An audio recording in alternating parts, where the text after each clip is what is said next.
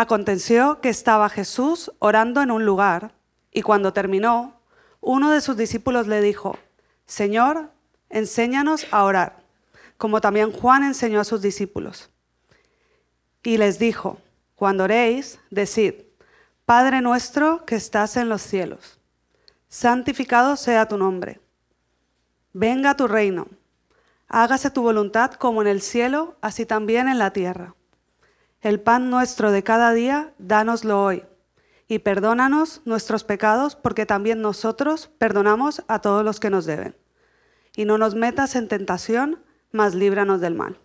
Cuando lo leía esta semana, eh, recordaba uno de los momentos más bonitos, uno de los recuerdos bonitos y recurrentes de mi infancia, que era encontrarme a, a lo mejor a mi madre orando en el comedor o entrar al cuarto y ver que mi padre estaba de rodillas en la cama orando, llorando o incluso pidiendo en voz alta o recitando versículos eh, al Señor.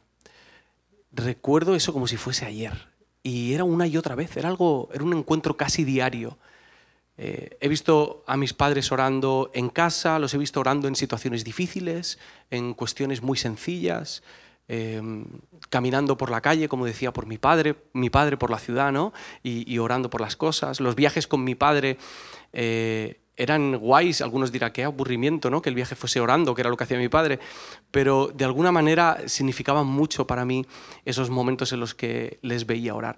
Ellos no me tenían que convencer de que la oración era buena, yo intuía por lo que veía en ellos que la oración era buena y que yo quería sumarme a ese ritmo de oración, yo quería aprender a hacer eso vi cómo esa manera de orar de ellos no solamente formaba parte de nuestra familia, sino que se extendía a la comunidad en la que estábamos. En aquel momento estábamos en la avenida Burjasot, en un local en el que seríamos 20, 30 personas y recuerdo momentos de oración muy bonitos, algunos aburridísimos, no os voy a mentir, ¿vale? Pero, pero recuerdo otros en los que uno sentía que lo que estaba ocurriendo ahí era era algo divino, era algo espiritual, era algo que iba mucho más allá de lo que uno puede explicar en una predicación como esta. Mi crisis llega con la oración cuando me doy cuenta de que la oración no es uno más uno. Yo pensaba que si oraba de tal modo, las respuestas de Dios iban a ser de tal modo, que si mi oración era muy honesta o estaba cargada de fe o lo que yo estaba pidiendo era realmente bueno, entonces Dios iba a responder con eso. Y según va pasando el tiempo te vas dando cuenta de que no es así. Y por más experiencia que tengáis orando, seguimos sin saber cómo funciona exactamente la oración. Hay un montón de preguntas que nos hacemos en esos momentos. ¿De qué trata? ¿Cuál es el objetivo? ¿Por qué hay veces que la oración funciona y hay otras que no funciona? ¿Qué es que funcione en una oración? ¿Por qué tengo que recordarle o decirle a Dios algo que Dios ya sabe? ¿Por qué cosas debo orar? ¿Cómo debo hacerlo? ¿Por qué cada uno ora de una manera distinta? Y el que me parece que ora mejor recibe menos respuestas que el que me parece que ora peor. Esa manera, esa persona, perdón, se ha sanado porque yo he orado o esa persona se hubiese sanado aunque yo no hubiese orado. ¿Me puedo equivocar al orar? Porque a veces siento que Dios me escucha cuando oro y otras veces siento que le estoy hablando a la pared. Todos aquí alguna vez nos hemos sentido perdidos en la oración. La oración es un misterio.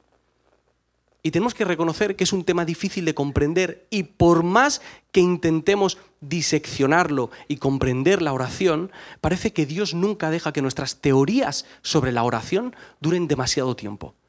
Cuando crees que ya tienes una certeza sobre la oración, ya sé cómo funciona, ya he destilado y ahora tengo la fórmula de la oración, ocurre algo en tu vida o ves algo a tu alrededor que te hace replantearte totalmente tus ideas acerca de la oración. Este misterio a veces es tan difícil de sobrellevar que reaccionamos mal. Como no lo entendemos, nos alejamos de la oración no quiero orar. Y todos hemos pasado por etapas en nuestra vida en la que la oración nos ha venido tan grande, el misterio de la oración ha sido tan profundo que hemos preferido dejar de orar o hemos orado pero no de la misma manera, casi, casi sin fe o por protocolo, pero de ninguna manera era un ritmo vivo en nuestra vida.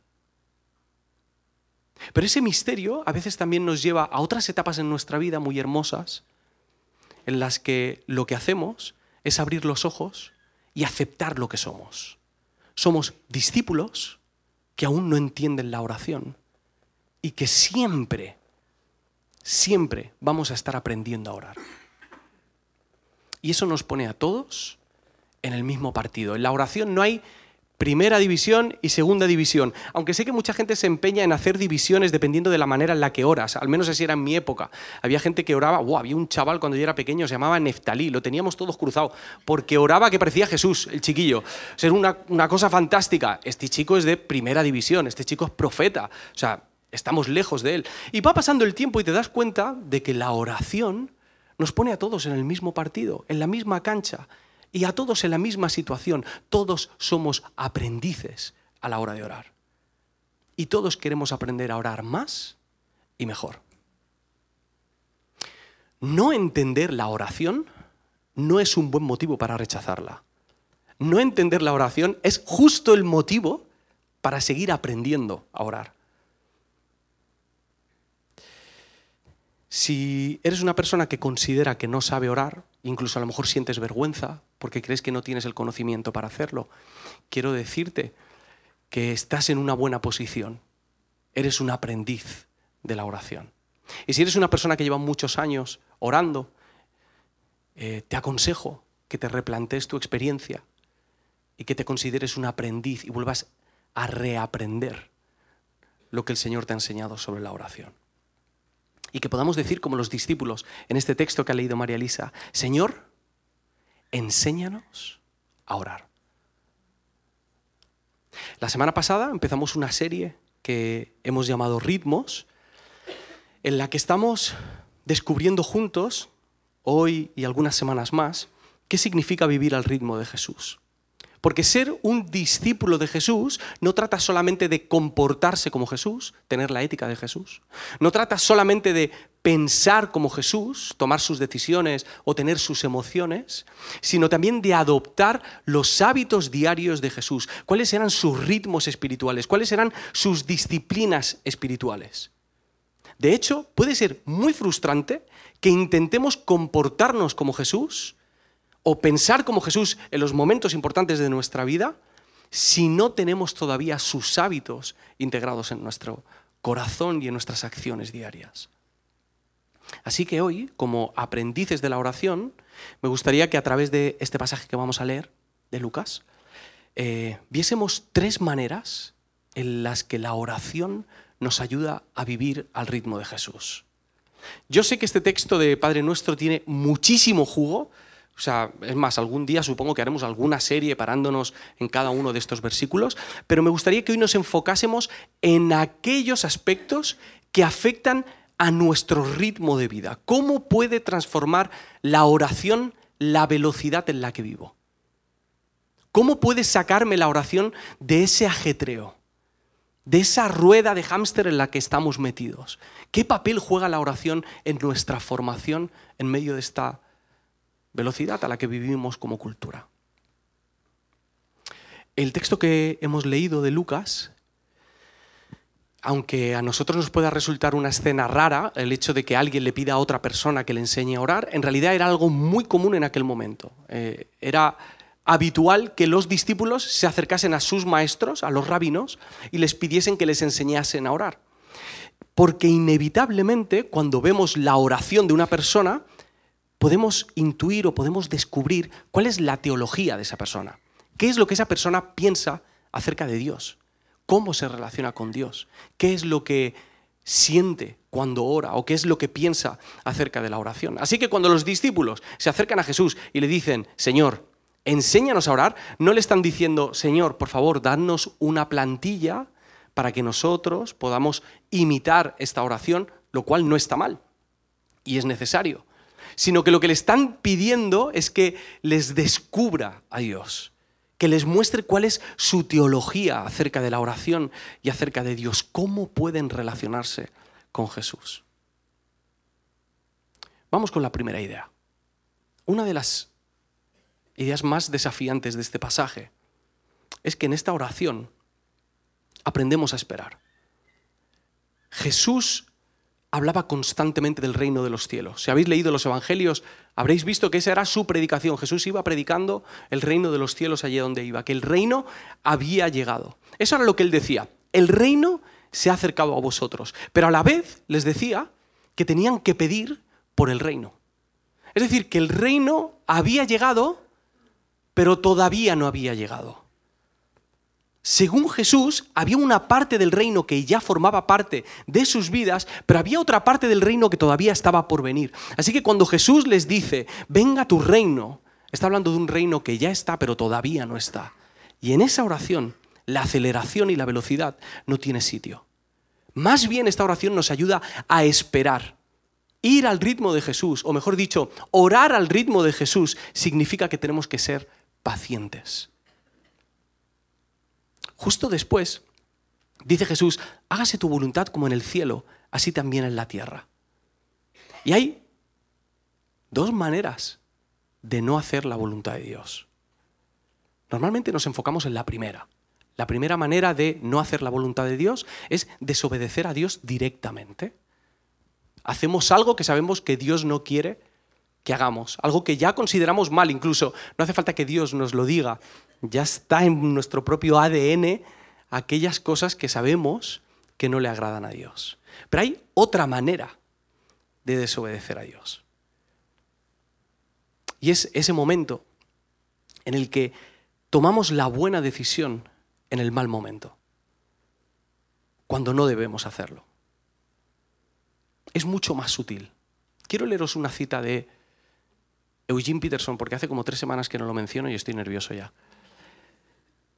Dice esto, un aspecto del mundo que he podido identificar como algo pernicioso para los cristianos es la suposición de que hay que adquirir de inmediato todo aquello que valga la pena. Suponemos que si existe algo que se pueda hacer, debe ser hecho rápidamente y con eficiencia. Dicho de otra manera, los cristianos tenemos muy claro el qué, y muchas veces ese qué es muy bueno, pero no tenemos claro el cuándo. Nos cansamos y corremos para conseguir aquello que deseamos y cuando vas corriendo en busca de tus deseos, da igual que tus deseos sean buenos o malos. Cuando aceleras para conseguir algo, por muy bueno que sea, es muy probable que se acabe convirtiendo en una trampa. Por eso dice Jesús, justo después, el pan nuestro de cada día, dánoslo hoy que nos recuerda a ese otro texto en el que Jesús también dice que cada día tiene su propio afán. Jesús nos está invitando a un ritmo diario y paciente de oración y de confianza en Él. En la oración aprendemos a ser pacientes, a esperar en Él. Te dejo cinco segundos para que te guardes esto en la cabeza y seguimos. Estos mismos versículos también nos hacen reflexionar sobre otra idea muy importante, y es nuestras peticiones. Jesús aclara en este texto que la voluntad del Padre está por encima de la nuestra. Es decir, tú y yo podemos acercarnos a Dios con libertad para pedirle lo que deseamos. Aunque estés equivocado, tienes la libertad para hacerlo. Pero nuestra mayor esperanza la mejor respuesta que nosotros podemos obtener de esa oración no es que se haga nuestra voluntad, es que se haga su voluntad por encima de la nuestra. Ese es nuestro mayor regalo. Tenemos la libertad, pero eso no quiere decir que Jesús vaya a responder esa oración como nosotros esperamos. Hágase tu voluntad como en el cielo, así también en la tierra. Esta declaración pone nuestras peticiones al ritmo de las peticiones de Jesús, alinea nuestros deseos con los deseos de Jesús. Hay una expresión que solemos utilizar siempre para terminar la oración. ¿Cuál es? En el nombre de Jesús, amén. ¿Verdad?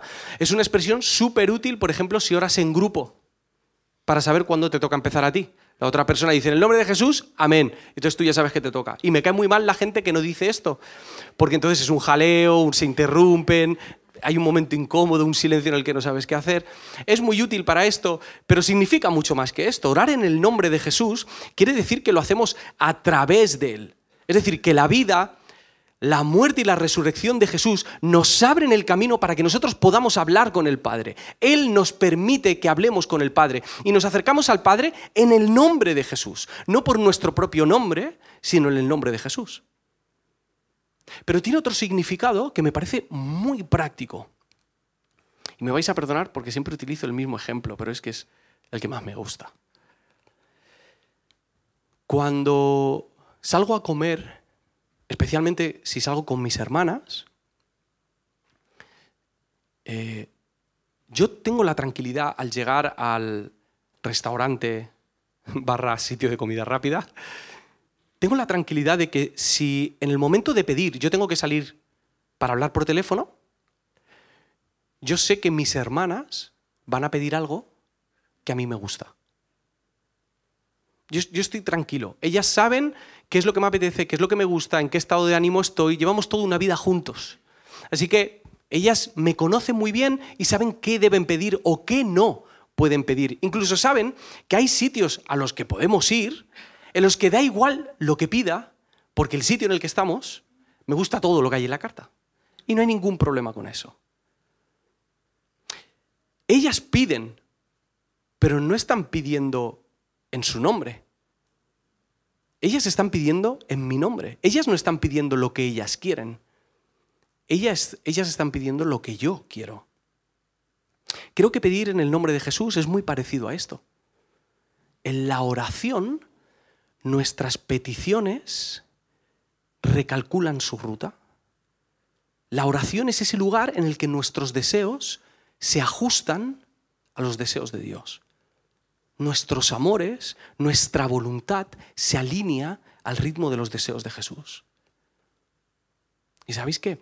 Mis hermanas no saben qué pedirme por casualidad o porque han tenido una intuición ese día.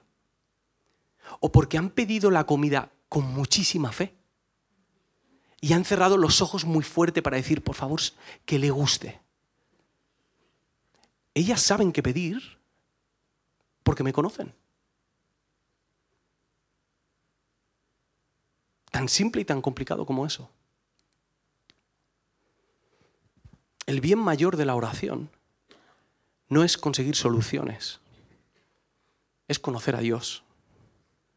Por eso Jesús empieza esta oración diciendo, Padre nuestro, porque principalmente la oración es una cuestión de relación y no de petición. Hay una pregunta muy cruda que me hago a mí mismo cuando quiero evaluar si estoy pidiendo en mi nombre o si estoy pidiendo en el suyo.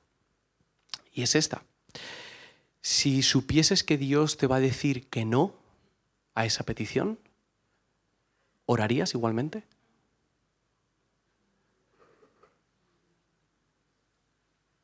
¿Hablarías con Él? ¿O no?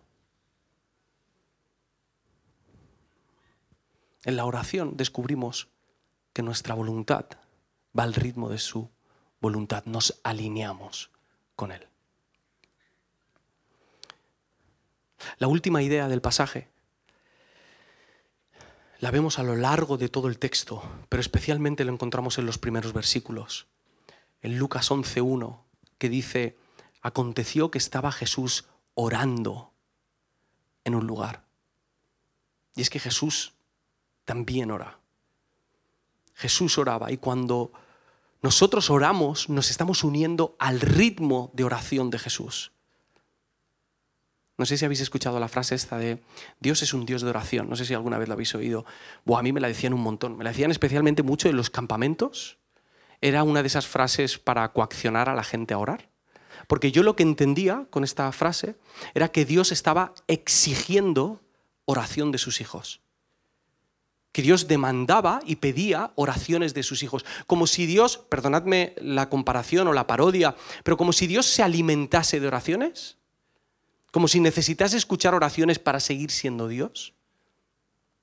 Y ese era, no sé por qué, quizá por la forma en la que me lo decían o por conversaciones confusas que tuvimos, pero yo tenía esta idea, no, Dios es un Dios de oración, así que si tengo que orar, tengo que ir y cumplir con Dios porque Dios es un Dios de oración. Pero estaba equivocadísimo. Esta frase significa algo muchísimo más profundo.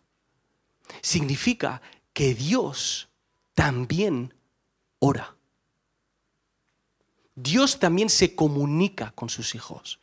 No ora en el sentido de suplicar a un ser superior, sino que Él constantemente está intentando hacerse entender y mantener una oración con nosotros. Dios hablaba con los profetas en el Antiguo Testamento. Les comunicaba sus planes, su salvación, su esperanza. Cuando Dios veía que el pueblo de Israel se volvía a descarriar, volvía a hablar con ellos y les decía cuán enfadado y cuán triste estaba por lo que estaba ocurriendo. Pero no se queda ahí, es que también vemos en el Nuevo Testamento que Jesús oraba. Oraba no solamente en este pasaje, Jesús oraba para sanar a las personas, animó a sus discípulos a orar, les enseñó a hacerlo, oraba antes de hacer milagros, oró desesperadamente la noche antes de morir. Probablemente Juan 17 sea uno de los pasajes más preciosos de las Escrituras en el que el Señor se rompe orando por su iglesia y por sus discípulos. Pero es que hay algo más que el hecho de que Jesús orase. Y espero poder explicar esto lo mejor posible. Jesús, Jesús es la oración de Dios. En Juan 1 nosotros leemos que el verbo se hizo carne. Eso quiere decir que todas esas conversaciones que Dios tuvo en el Antiguo Testamento con sus hijos, todos esos, esos avisos que a veces les daba a través de los profetas, del desierto, de los milagros, del dolor, del exilio, de la ley, todos esos megáfonos que Dios utilizaba para comunicarse con sus hijos, todas esas palabras un día se volvieron carne para que nosotros pudiésemos entender lo que Dios nos estaba diciendo desde el principio. Todas esas palabras se hicieron visibles se hizo audible. Y lo hizo para que nosotros fuésemos conscientes de nuestras necesidades más profundas. Jesús es la conversación de Dios que nos ayuda a entender nuestro pecado, que nos ayuda a entender nuestras rupturas. Jesús es la oración más arriesgada de Dios, tan arriesgada que llevó a esa oración hasta el final, hasta la muerte y la muerte de cruz.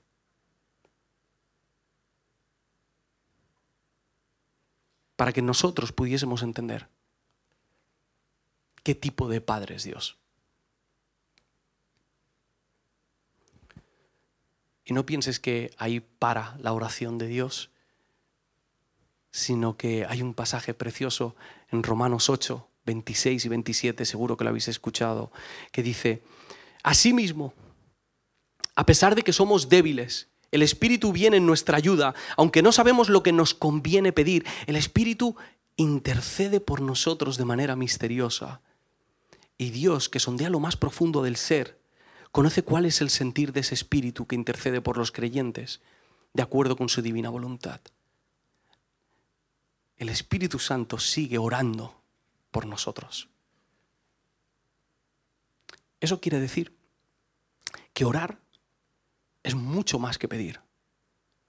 Cuando oramos, nos sincronizamos con los hábitos de nuestro Señor Jesús. Nos unimos a esa conversación que Dios está teniendo desde el principio de los tiempos. Cuando nosotros nos sumamos a la oración, descubrimos que esa misma naturaleza comunicativa que está en Él también está en nosotros. Cuando oramos, nos parecemos un poquito más a Él. Yo sé que parece que no. Yo sé que la oración va muy, parece que va muy lenta y que no da o no surgen los efectos que nosotros esperamos. Pero cada vez que nosotros nos acercamos a Jesús, nos vamos pareciendo más a Él. En la oración practicamos su ritmo y nos parecemos a Él. Quiero resumir estas tres ideas. Cuando oramos, aprendemos a bajar el ritmo y a ser pacientes, esperamos en Él. La segunda idea es que cuando oramos, nuestra voluntad, que va a un ritmo, se sincroniza con el suyo y nos alineamos con Él. Y cuando oramos, ponemos en práctica la disciplina de la oración y nos parecemos a Él. Quiero que sepáis una cosa, y esto no me lo saco de la manga para animaros. No hay, no, no hay oración malgastada. No hay oración que sea una pérdida de tiempo.